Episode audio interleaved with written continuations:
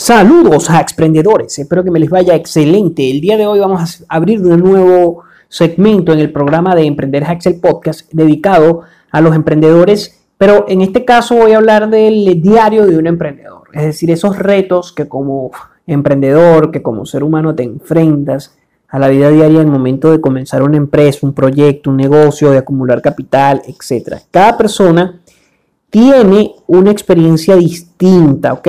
Yo en ese caso sí soy bastante, bastante transparente. Hay personas que necesitan un trabajo para poder acumular capital en un primer momento. Hay personas que tienen capital y que no necesitan un trabajo. Hay personas que pueden renunciar a su trabajo y dedicarse a su negocio y tienen ya el capital. Bueno, eso depende y varía mucho. O sea, cada persona tiene una experiencia distinta, pero a veces escuchar las experiencias de otro emprendedor te puede ayudar. Bueno, en mi experiencia como emprendedor he tenido bastantes momentos de nos y cuando hablo de nos es cuando un proyecto no se ejecuta, o sea, tienes ya un proyecto listo, incluso trabajas en él, pero luego las personas, el cliente no te quiere pagar o simplemente te dice que no va a seguir contigo. Y esos no tenemos que digerirlos de la mejor forma. Va a haber muchos momentos de frustración con esos no. El programa de hoy, por ser algo así de diario, quiero que sea mucho más corto y que sea conciso para que tú te lleves lo mejor. Espero que les guste el programa número 37 de Emprender Hacks del Diario del Emprendedor, los no y cómo enfrentarlos. Emprender Hacks, el podcast.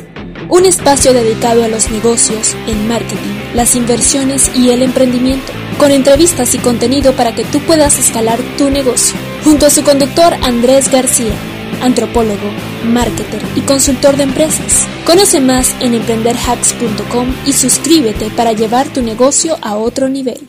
Saludos a emprendedores. Bueno, en este programa, ¿cómo enfrentamos a esos no? Es bastante difícil, es bastante frustrante, eh, es bastante, es una de las, es una de los, de los momentos más difíciles de todo emprendedor cuando empezamos a enfrentar los nos, ya sea por diferentes motivos y por mi experiencia y además por una mala inteligencia emocional o mala gestión de las emociones nos frustramos, nos ponemos ansiosos y bueno, no sabemos cómo manejar a veces los procesos, derrumbando caminos trazados.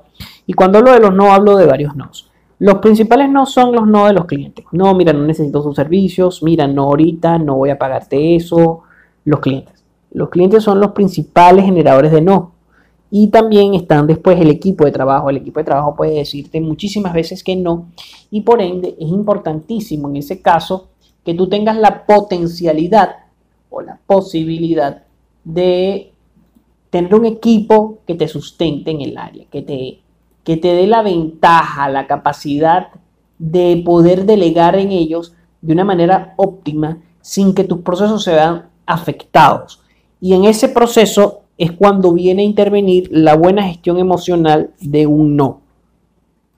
Eh, diarios del emprendimiento. Cuando yo tenía un primer bueno, cuando yo no tenía el emprendimiento que estaba trabajando, tuve ese primer no. Y ese primer no se fundamenta principalmente en los trabajos que uno hace.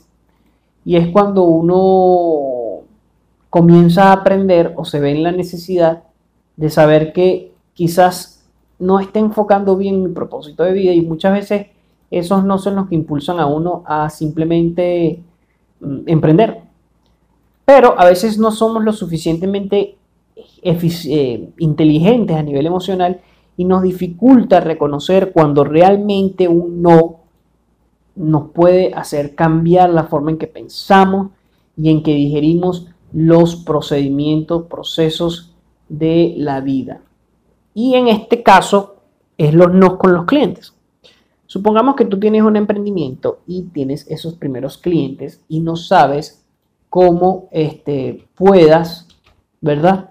Cómo puedas capitalizarlos de manera que este, ellos quieran seguir trabajando contigo. Ellos quieran y te digan, sí, necesito tu trabajo y sí, te voy a pagar por eso. Y ahí es la primero, el primer eslabón de todo emprendedor conseguir esa persona o esas personas que confíen en ti por primera vez.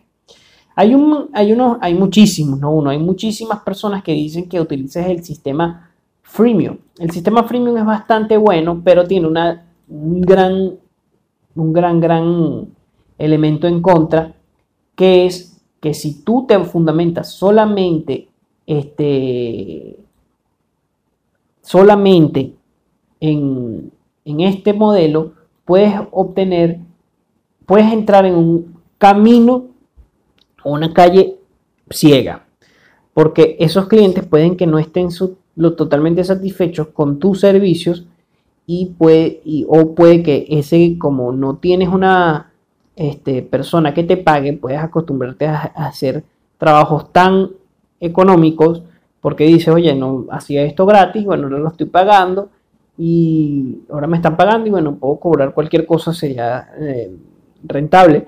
Y no, o sea, está bien que tengas un modelo freemium, yo nunca digo que no, tienes que tener un modelo freemium en algún momento, o sea, una muestra, algo, pero es más recomendable cuando ya tú tengas un capital. Lo mejor es vender el servicio como que si tú fueses, como que si ese cliente, así lo, lo hagas mal, pero que ese cliente te pague, porque eso te va a hacer a ti a nivel psicológico saber que tu trabajo, que tu esfuerzo va a ser este va a ser contraprestado y esa contraprestación es lo que te va a permitir a ti poder continuar, ¿ok?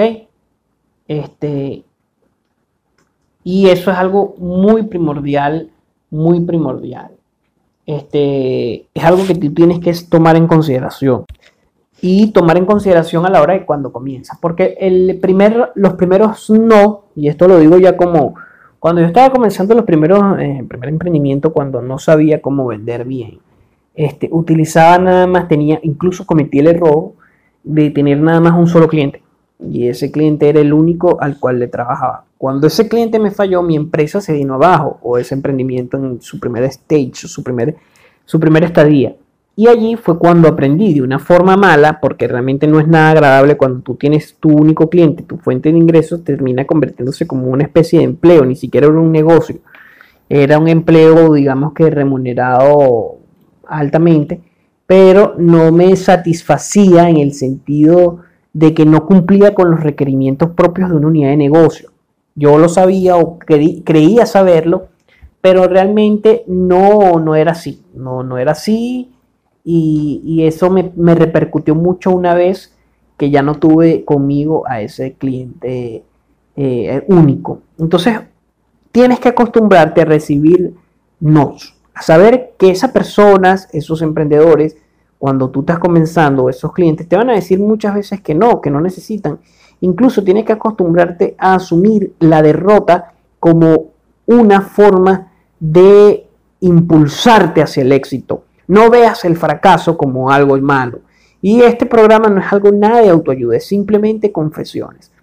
También una vez intenté trabajar en una empresa que hacía supuestamente investigaciones de mercado, por eso es que yo digo, vean muy bien la presencia web de esas empresas cuando vayan a contratarla. No voy a decir nombre porque no hacer marketing de ningún tipo, pero la empresa me quería contratar para hacer unos servicios y que yo fuese el investigador de mercado. Cuando yo ingreso allí, veo que tienen una serie de, este, wow, o sea, no tenían ningún tipo de proceso ni procedimiento en cuanto a la organización de, de esta investigación de mercado. Realmente era una basura con todo el término, con toda la palabra, con todo el sentido de la palabra en cuanto a los resultados que querían buscar. Yo se lo hice ver a mi superior y ahí fue mi primer error, no debí haberlo dicho. Ellos me estaban contratando por este proyecto y bueno, una vez que yo le dije, le hice ver que tenía un error y que de verdad, o sea, eh, ellos lo aceptaron, aunque no, lo, no me lo dijeron tácitamente, me hicieron reescribir el proyecto completamente. Y bueno, una vez que yo hice eso, dijeron, mira, no vamos a necesitar más de ti, ¿cuánto te debemos? Y ya, o sea, el trabajo como tal no lo terminé ejecutando. Me despidieron antes, me votaron antes del proyecto. Y bueno, ahí fue cuando comencé a entender que los no son parte integral de, de los procesos de emprendimiento. Y más cuando son, digamos que son empresas, entre comillas, grandes o de servicios, que creen tener muy bien organizado todo, pero al final cuando tú estás adentro de esa organización te das cuenta de que no sirve de nada y que tiene muchísimas fallas. Y eso me pasó a mí. Otros de, de los, digamos que, de las experiencias que tuve, fue personas que no querían pagar lo que yo cobraba. Es decir, yo les cobraba más y trataba de competir en base al precio, pero me di cuenta de que ese tipo de competencia lo que me generaba era este desgaste, simplemente desgaste y no me, no me generaba satisfacción alguna. Y ese desgaste se repercutía directamente, directamente en la forma en cómo ese emprendimiento, como en ese momento ese negocio se estaba gestionando, o como el negocio se estaba gestionando. Y era algo que me hacía sentir muy mal, muy mal porque veía que no había un, real, un, un verdadero crecimiento, escalabilidad del negocio. Y bueno, me di cuenta de que era necesario cobrar lo que uno vale cobrar lo que uno vale y hacerle saber a la persona eso. Otra cosa, otro de los no que tuve fue, bueno, cuando comencé a vender todo esto de lo, del marketing digital y toda mi agencia al principio me costaba mucho vender porque evidentemente tú no tienes, o sea, ¿quién eres tú para venderle a alguien? Así de sencillo, ¿quién eres tú? O sea, ¿qué, qué haces tú allí? O sea, ¿cuál es tu experticia? Entonces tienes que diferenciarte y en un mundo tan volátil, tan difícil, este, bueno, te cuesta, te cuesta y se te dificulta a veces lograr la primera, la primera puesta en marcha, ¿no? O el primer eslabón en cuanto, este, en cuanto a poner operativa tu empresa. Bueno, diario de un emprendedor. Si tú tienes alguna experiencia con respecto a tu negocio, alguna anécdota que quisieras hacerme llegar, recuerda que lo puedes hacer en los comentarios. El Diario del Emprendedor va a ser un programa micro que voy a sacar cada mes o cada dos meses. Cada vez que vea la necesidad de decirle unas confesiones a mis escuchas. La semana que viene no se vayan a perder una entrevista a una emprendedora que es interesantísimo la propuesta de negocio. Ella vende muñecas, pero hay que ver qué tipo de muñecas son y cómo es la confección de las mismas, qué es lo que lo hace realmente diferente y por qué es un emprendimiento con todas las de la ley, más en los tiempos que corren, ¿ok? Donde los cambios en los, en los hábitos de consumo se transforman. Y bueno, aquí en este punto voy a agregar algo para la próxima semana, para el próximo capítulo de la próxima semana. En un mundo tan hiperglobalizado, con tantas personas siempre buscamos diferenciarnos, desde lo micro hasta lo macro, desde el país hasta la familia. Y como hay tantos parecidos en nuestra cultura occidental moderna, o sea, en nuestra cultura nos parecemos mucho unos a otros, siempre buscamos diferenciarnos de los otros de una u otra forma para asumir una o para construir nuestra identidad. Y básicamente ese emprendimiento va por allí o ese es el análisis y la lectura que yo le hice. Entonces no se vayan a perder la semana próxima esa entrevista con una buena amiga y bueno, este, espero que la disfruten. En este segmento de Diarios Emprendedores, la, digamos que la conclusión es, no importa la cantidad de veces que te digan que no, no importa incluso la cantidad de veces que tengas que renunciar y volver a comenzar.